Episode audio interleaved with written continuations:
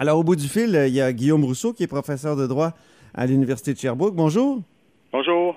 Et euh, là, il faut parler euh, de cette plainte qui a été déposée par Frédéric euh, Bastien au sujet de une apparence d'impartialité ou de partialité plutôt de la juge qui doit entendre la demande de suspension de la loi 21. Oui, exactement. Donc, euh, ça a été la plainte, euh, ça a été annoncé donc euh, hier matin, dimanche, et puis ensuite il y a d'autres citoyens là, qui sur les réseaux sociaux annoncent qu'ils ont également déposé plainte, puisque ça se fait assez facilement là sur le plan technique au niveau du, du, site web du Conseil canadien de la magistrature. Alors, il semble qu'il y, a plusieurs plaintes dans, dans ce dossier. Est-ce que ces plaintes-là, selon toi, Guillaume, sont fondées? Oui, effectivement, il y a vraiment beaucoup de, il y a beaucoup de motifs, puis il y en a qui sont moins moins forts, moins déterminants. Il y en a quelques-uns qui sont vraiment plus solides, puis l'ensemble, à un moment donné, ça l'effet accumulé fait que c'est une plainte, je pense, euh, tout à fait euh, sérieuse. Donc, euh, les meilleurs motifs, quels sont-ils pour, pour dire que la juge semble être partiale dans cette affaire?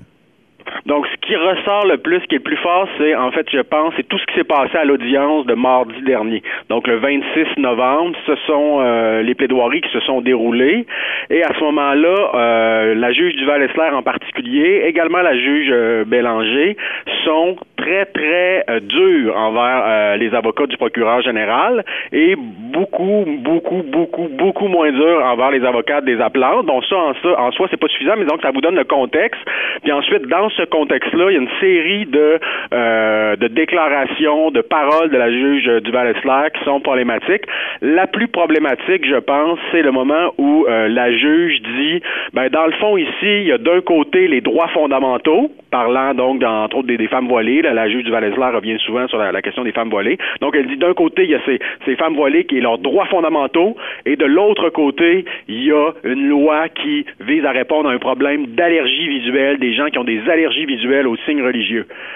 Alors la façon qu'elle présente ça, c'est comme si l'opinion derrière la loi 21 est absolument digne d'une allergie, donc quelque chose qui relève de la maladie davantage que de la euh, que de la raison rationnelle. Et quand on sait qu'en fait l'argument derrière derrière la loi, c'est la liberté de conscience, c'est le même argument qui a été plaidé dans dans mouvement laïque et que mouvement laïque avait perdu devant la cour d'appel mais gagné devant la cour suprême. Vous vous souvenez, c'est l'affaire de la, la, prière à Saguenay. Donc il y avait quelqu'un qui dit ben moi quand je vois mes mes conseillers municipaux faire une prière là, ça ça, ça me dérange et je suis mal à l'aise là-dedans. Et la cour suprême a dit effectivement, c'est une question c'est une atteinte à la liberté de conscience et au droit à l'égalité de cette personne-là qui n'attend pas de, euh, de religion chrétienne, là, se, se, se sent brimé là-dedans.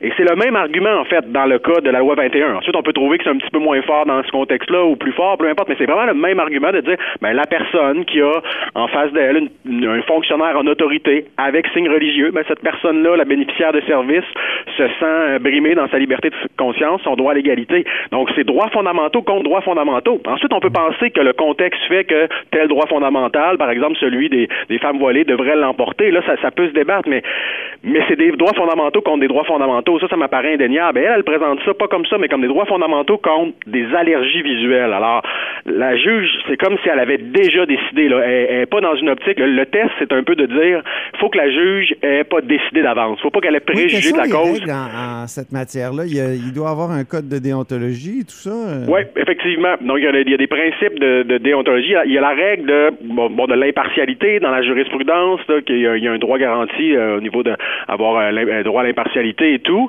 Euh, puis effectivement, généralement, le test, c'est ce qu'on se pose comme question, c'est une personne raisonnable, bien informée, donc, par exemple, on peut penser à M. Bastien, on peut penser que c'est quelqu'un de raisonnable, de bien informé.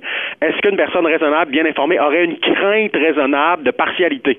Donc, il ne s'agit pas de se demander si la personne paranoïaque euh, penserait que, le juge est, partial. Évidemment, c'est pas ça le test, c'est vraiment la personne raisonnable. Puis là, on regarde ces, ces, différentes, euh, ces différents éléments-là. Puis il faut que le juge n'ait pas préjugé de la cause. Il ne faut pas qu'on ait l'impression qu'il avait déjà décidé avant d'entendre les plaidoiries. Il faut que le juge soit ouvert aux arguments des différentes parties.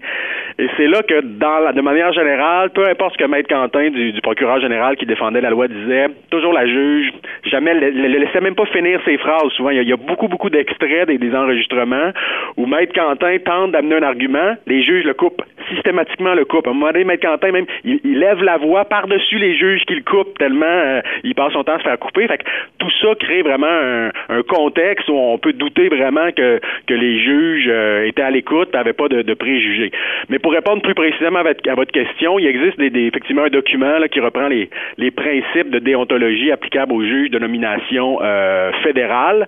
Puis, euh, on parle effectivement d'apparence d'impartialité. Donc, il suffit pas que le juge soit impartial, il faut qu'il paraisse impartial. donc, on dit l'apparence d'impartialité doit être évaluée en fonction de la perception d'une personne raisonnable, impartiale et bien informée. Donc, c'est un petit peu ce que ce que je vous disais.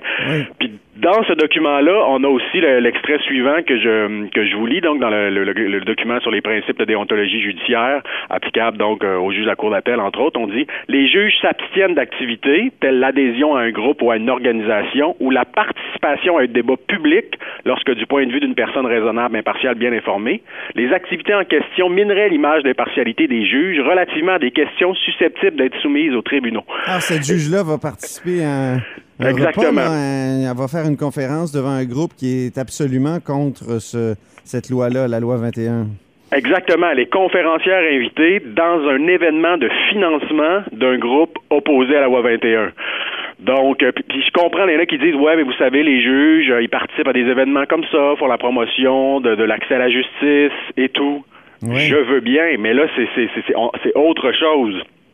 Parce qu'elle est, on peut présumer, en tout cas, normalement, un jugement comme ça, même si c'est provisoire, considérant la, complexité de certaines questions, là, on s'attend pas à un jugement nécessairement pour le pour le 10 décembre, donc la date de cet événement. Donc, normalement, à ce moment-là, elle sera en délibéré, donc en train de rédiger son jugement sur la loi 21, et elle sera conférencière auprès d'un groupe qui tient un événement de financement, là, et un groupe, donc, opposé à la loi 21. Donc, clairement, au, niveau des, des apparences, je dis, c'est un manque de prudence, disons, pour le, pour le, dire comme ça. Là.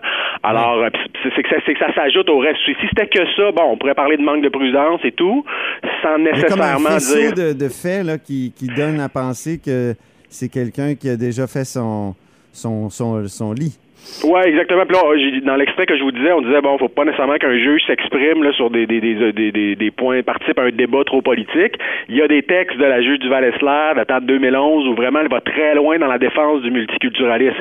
Puis pas seulement de dire ben voici la jurisprudence. Ça c'est un peu normal parce que c'est c'est la loi du pays d'une certaine façon. Ça a été euh, introduit dans la charte des droits, bon contre la vie du Québec bien sûr, mais c'est la loi du pays le, le multiculturalisme.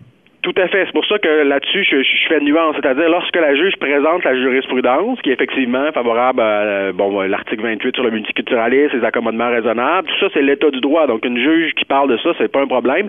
Mais disons que dans le, document en question, il y a certains extraits où elle fait plus que nous parler de la jurisprudence. Il y a quelques phrases où vraiment elle va plus loin. Elle nous dit, par exemple, euh, je, donc je vous cite l'extrait d'un document signé par la juge en 2011. Elle nous dit, le discours sur les conséquences négatives sur le, du multiculturalisme ne peut mener nulle part.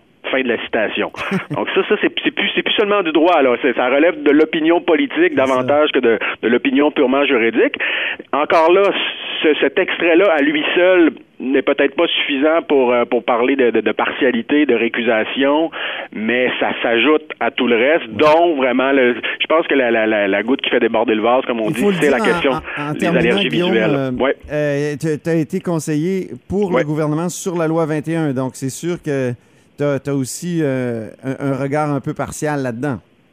Ben, j'essaie d'être impartial autant que je peux. Puis ce que je peux vous dire, c'est que l'opinion que, que, je vous donne là ressemble à celle de, euh, de Benoît Pelletier, qui, euh, qui disait, ben, sur Lord Reading, lui, il semblait peut-être dire que sur le, souper, il semblait peut-être dire que c'était un petit peu moins grave, mais, mais à la fin de la, de la, la, journée, comme on dit, euh, donc Benoît Pelletier, ancien ministre libéral, disait faut que la, faut que la juge se récuse dans l'intérêt de la justice. Puis moi, j'irais peut-être plus loin de se demander si les deux autres juges, dont la juge Bélanger, qui elle a cité Françoise David sur le banc, comme si Françoise David était une source de, droit, ce qui était quand même assez particulier. Mais les deux autres juges, donc, ont été choisis par, vraisemblablement, par la juge du val puisque les juges en chef, elle assigne les causes. Ben Alors, je pense qu'idéalement, on repartira à neuf avec trois, euh, trois nouveaux juges, là. Merci beaucoup, Guillaume Rousseau, professeur de droit à l'Université de Sherbrooke. Merci. À bientôt. Merci.